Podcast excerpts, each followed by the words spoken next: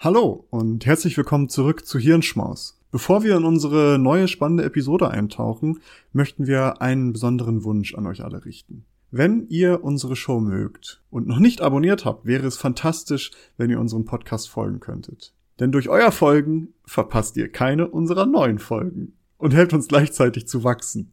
Es dauert nur einen Moment, aber bedeutet uns eine ganze Menge. Noch schöner wäre es natürlich, wenn ihr auch noch eine Bewertung dalassen würdet. Vielen lieben Dank im Voraus für eure Unterstützung und dafür, dass ihr Teil unserer wachsenden Community seid. Jetzt aber rein in die Episode. Wir hoffen, dass sie euch gefällt.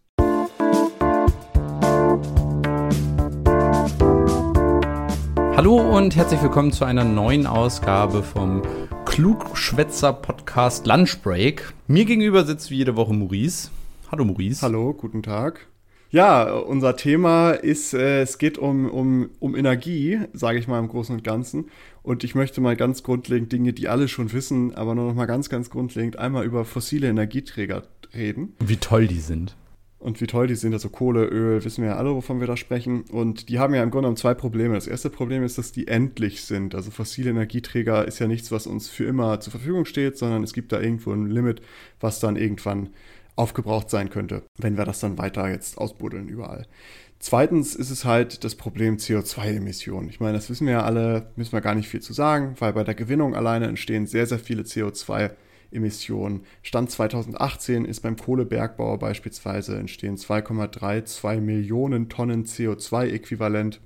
Ähm, bei der Gewinnung von Erdöl und, äh, Erdöl und Erdgas sind es nur, sage ich mal in Anführungsstrichen, 997.000 Tonnen CO2-Äquivalent, was schon krass ist. Und wenn man dann jetzt noch zu dieser Gewinnung auch noch die Verbrennung hinzunimmt, und wenn wir jetzt nur die Verbrennung angucken, werden noch mehr CO2-Emissionen, äh, ja, werden, kommen noch mehr CO2-Emissionen dazu. Und da haben wir Stand 2019, Braunkohle, wenn das verbrannt wird, jetzt äh, für, aufs Jahr gesehen sind es 100, 125 Millionen Tonnen CO2. Steinkohle ist 92 Millionen Tonnen CO2.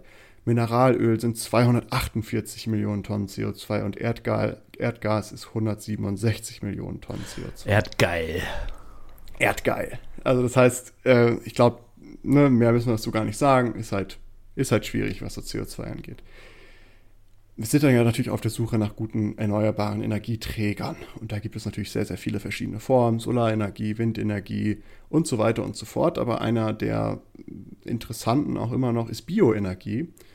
Und das, was ist Bioenergie eigentlich? Also das aus vielen verschiedenen Rohstoffen, zum Beispiel aus Pflanzen oder aus Abfällen oder ähnliches, kann durch so einen Umwandlungsprozess zum Beispiel Biogas, Bioöl oder Biokoks bzw. Biokohle gewonnen werden. Und Wichtig vielleicht, Biokoks ist jetzt nicht nachhaltig angebautes Kokain, ne? Ja, das geht raus an alle Raver, das hat nichts damit zu tun. Und Businessmenschen. genau, die ganzen Börsen, die Börsenkokser. Ähm, naja, aber das Schöne ist, dieses Biogas, Bioöl, Biokoks, das kann eigentlich äh, ja, auf allen Bereichen eingesetzt werden. Also es kann zum Verkehr beitragen, indem das zum Beispiel so Biotreibstoffe sind. Es kann zum, zu, als Heizwärme verheizt werden. Es kann zur Stromerzeugung benutzt werden.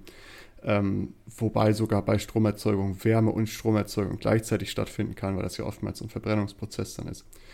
Und auch jetzt ist es schon so, dass dieser Mix aus erneuerbaren Energienformen, die wir haben, da steuert jetzt schon äh, Biomasse eigentlich einen Großteil dazu bei. Also vieles wird durch Biomasse schon derzeit gemacht.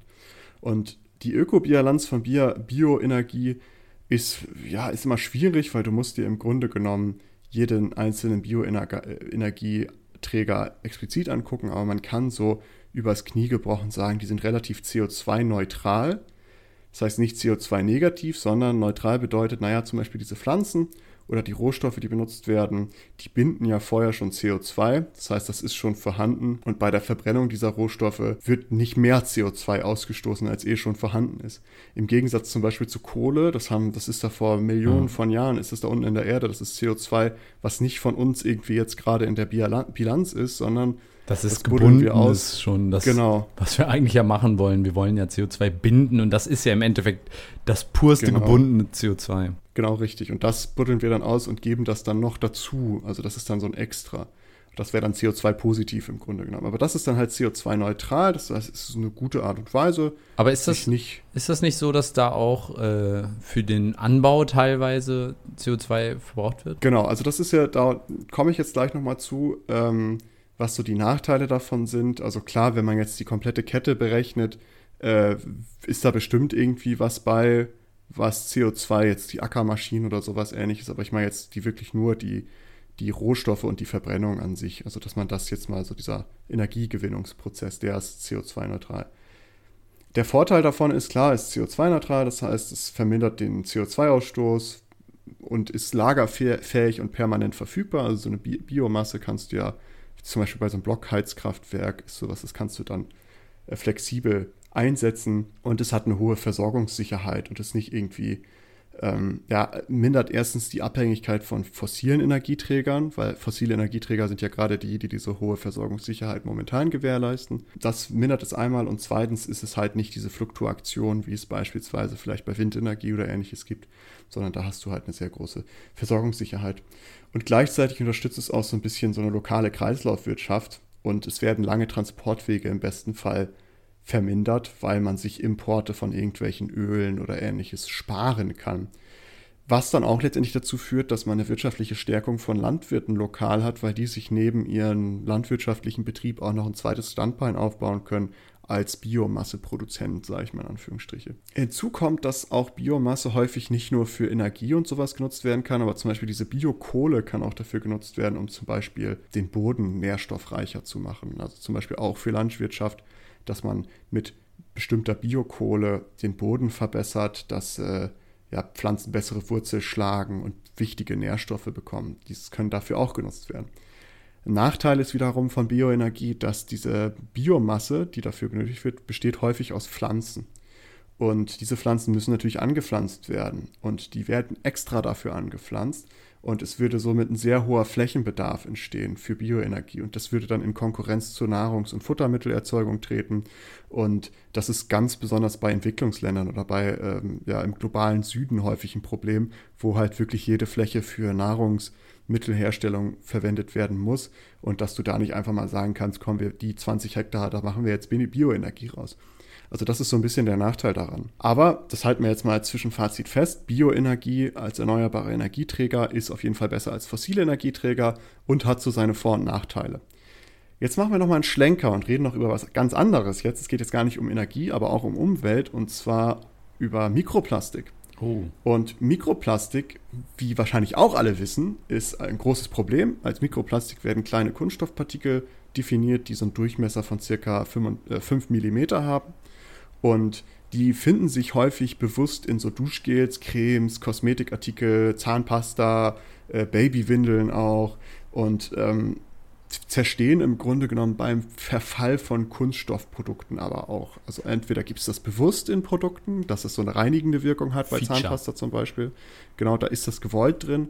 Oder es entsteht eben bei, bei Zerfall von Kunststoffprodukten. Also zum Beispiel bei Reifenabrieb, wenn wir fahren oder bei Zersetzung von Plastikmüll, wenn die irgendwo in der Umwelt liegen. Und es ist auch klar, dass Mikroplastik eben die Umwelt nachhaltig belasten kann. Also es gibt Anreicherungen von Gift und Zartstoffen, die potenziell krebserregend oder giftig sind. Und man kann auch schon nachweisen, dass dieses Mikroplastik sich eigentlich in allen Weltmeeren schon verbreitet, dass es überall aufgefunden wird. Wir finden immer mehr Lebenswe Lebewesen, Meereslebewesen, die mit Mikroplastiken belastet sind. Aber auch finden wir schon Landeslebewesen, also Vögel beispielsweise oder ähnliches, die vermehrt von Mikro Mikroplastiken betroffen sind. Und ähm, damit, dass es auch schon im, auf Land ein Problem ist, Mikroplastik. Ja, überall, ne? Und das, das Schwierige mhm. ist ja, das überhaupt irgendwie rauszubekommen. Genau. Und es ist auch tatsächlich so, man findet es ja auch schon in Nahrung, also zum Beispiel so in Muscheln oder irgendwie so Meeres, Meerestiere, die dann verzehrt werden, wo dann plötzlich Mikroplastiken irgendwo drin sind, was dann für den Menschen dann wiederum auch wieder ein Problem ist, weil da eben diese Schadstoffe dann abkommen. Und wenn wir das mal auf Deutschland betrachtet sehen, entstehen circa 446.000 Tonnen Kunststoffemissionen pro Jahr, wovon 74 Prozent Mikroplastik ist. Also eigentlich der Großteil unserer Kunststoffemissionen sind Mikroplastiken. Und es gibt so eine Top 10 Liste, die mal errechnet wurde. Die Studien habe ich auch in den Shownotes verlinkt und auch in den, in den, in den Quellen hier. Ähm, und die haben so eine Top 10 Liste festgelegt und auf Platz 10 bei den Kunststoffemissionen befindet sich Textilwäsche. Privat und industriell. So, und jetzt kommen wir eigentlich zu dem Ding, worüber ich eigentlich reden will, was ich vorstellen möchte. Fast Fashion, das Modelabel von Maurice. Nur jetzt kommt nämlich meine nachhaltige Kleidung. Nee, wir haben auf der einen Seite Bioenergie, auf der anderen Seite haben wir Mikroplastiken und das bringe ich jetzt zusammen. Und zwar Mikrobioenergie. Mikrobioenergie. Nee, ein Team der Technischen Universität Kaunas aus Litauen rund um Dr. Semi Youssef hat okay. in einem Paper ein Proof of Concept präsentiert. Und zwar Fusselmikrofaser, die als Mikroplastiken eingestuft werden, wurden aus den Wäschetrocknern der Studentenwohnheime zusammengesammelt und ausgewertet. Und pro ein Kilogramm Wäsche entstanden circa 300 also pro ein Kilogramm Wäsche entsteht circa 300 Milligramm Mikrofaser. Und das haben die alles zusammengesammelt aus diesen Wäschetrocknern und haben mit einer Pyrolyseanlage dann die organischen Verbindungen der Fussel bei hoher Temperatur und in Abwesenheit von Sauerstoff gespalten und haben mit Hilfe von so einem thermochemischen Umwandlungsprozess aus diesen Fusseln mit einer Umwandlungsrate von 70 Prozent drei Energieprodukte gewonnen. Bioöl, Biogas und Biokoks bzw. Kohle. Ja, aber wie viel Energie musst du denn aufwenden, um das zu verbrennen? Sehr wenig. Dafür haben die so, so eine extras, ein extras System präsentiert, weil diese Mikrofaser sind schon so runtergebrochen, ah. weil das ah. eben schon Mikrofaser sind. Es ist nicht mehr Kleidung als sich, sondern es sind Mikrofaser.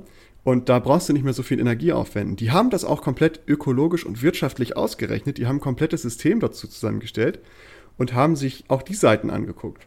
Und die haben eine Berechnung angestellt, wenn die Fusselmikrofaser von eine Million Menschen genutzt werden würden, das sind so circa 45 Tonnen pro Jahr, können circa 14 Tonnen Bioöl, 21,5 Tonnen Biogas und 10 Tonnen Biokoks bzw. Biokohle hergestellt werden. Und diese 45 Tonnen Fussel könnten nach Abzug aller Kosten etc. circa 129.000 Dollar einbringen. Also es gibt auch eine wirtschaftliche Komponente da. Und das Beste zum Schluss, insgesamt, wenn man das, diese Umwandlung von Wäschefusseln zu Bioenergiestoffträgern machen würde, würde man insgesamt 42 Millionen Kilogramm CO2-Äquivalent pro Tonne Fussel Mikrofaser sparen. War das, äh, wenn das weltweit gemacht wird, oder? Nee, das ist, äh, wenn, wenn man von einer Million Ach, eine Million. Ja, also acht, was? Eine Million ja. Menschen? Das heißt. Das wären 45 Tonnen Fussel pro Jahr und man hat halt dann eben eine Umwandlungsrate von 70 Prozent. Das heißt, 14 Tonnen Bioöl würden entstehen. Ja, aber wie viel spart Tonnen. man nochmal ein? Äh, 42 Millionen. Ja, aber überleg Kilogramm. mal, das musst du dann mal 80 nehmen, wenn du ganz Deutschland das machen würde. Ja, pro, ja, pass auf, 42 Millionen Kilogramm CO2-Äquivalent pro Tonne Fussel pro Tonne Fussel? ja, so, so haben sie es da berechnet. Das klingt aber schon hart heftig gut. Ähm, und die haben das auch so berechnet, dass sie gesagt haben, naja, man könnte sich ja vorstellen, dass es so ein Kreislaufsystem gibt, wie bei Pfand zum Beispiel, dass du deine Fussel so sammelst ja. und ähm, dass du damit dann halt deine Fussel so in die, in die Energieproduktion Können wir dann auch die Bauchnabel, kannst. behaarte Männer kennen das Problem, äh, diese Bauchnabelfussel, kann man die dann auch abgeben? Wahrscheinlich, solange es Mikroplastiken sind. Warte, ich hab's, ich hab's dabei. Man, man, hat ja letztendlich zwei, also man hat ja große Vorteile dadurch. Ich habe ja davor vor, von Bioenergie und fossile, man kommt davon weg, man hat Bioenergieträger und zweitens sorgt man dafür, dass diese Mikroplastiken, die bei Wäsche entstehen, nicht ins Grundwasser gelangen, sondern verwendet die halt und bastelt die im Grunde genommen um, dass sie in so eine Kreislaufwirtschaft mm, geraten. Ja, klar. Und das ist sowas, was die Textilindustrie momentan sehr, sehr schwierig hinbekommt, weil so ein komplettes T-Shirt einfach mal kurz umzuwandeln oder sowas ver verbraucht sehr, sehr viel Energie, weil das noch sehr komplexe Verbundstoffe sind, weil das dann Kunststoffprodukte sind, die noch sehr feste Strukturen haben. Und hier bei diesen Mikroplastiken ist, die sind schon runtergebrochen, das heißt, die müssen dann nur noch so umgewandelt werden.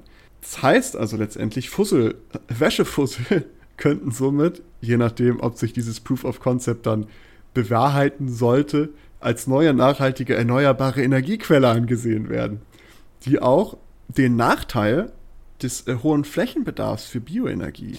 Boah, das ist, also, ich muss schon sagen, das klingt schon ziemlich, also es hat ja nur positive Aspekte. Also wenn das wirklich ja, stimmt und das alles auch sich nachher so bewahrheitet im wissenschaftlichen Diskurs.